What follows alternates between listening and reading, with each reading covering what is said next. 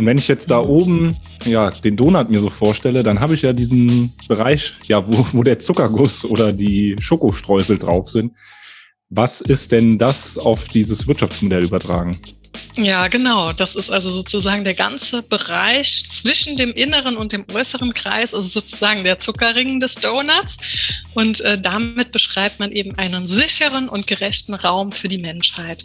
Also wirklich ähm, ein Leben für alle Menschen im Rahmen der planetaren Grenzen zu ermöglichen. Das ist sozusagen das Ziel. Also, dass alle Menschen sich in der Mitte des Donuts, äh, also nicht in, in der Mitte im Loch, sondern eben innerhalb dieses Zuckerring, Zuckerrings zwischen dem inneren und äußeren Ring des Donuts befinden.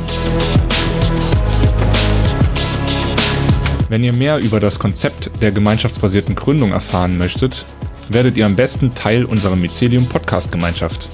Als Mitglied erhaltet ihr Zugriff auf diese sowie weitere exklusive Folgen.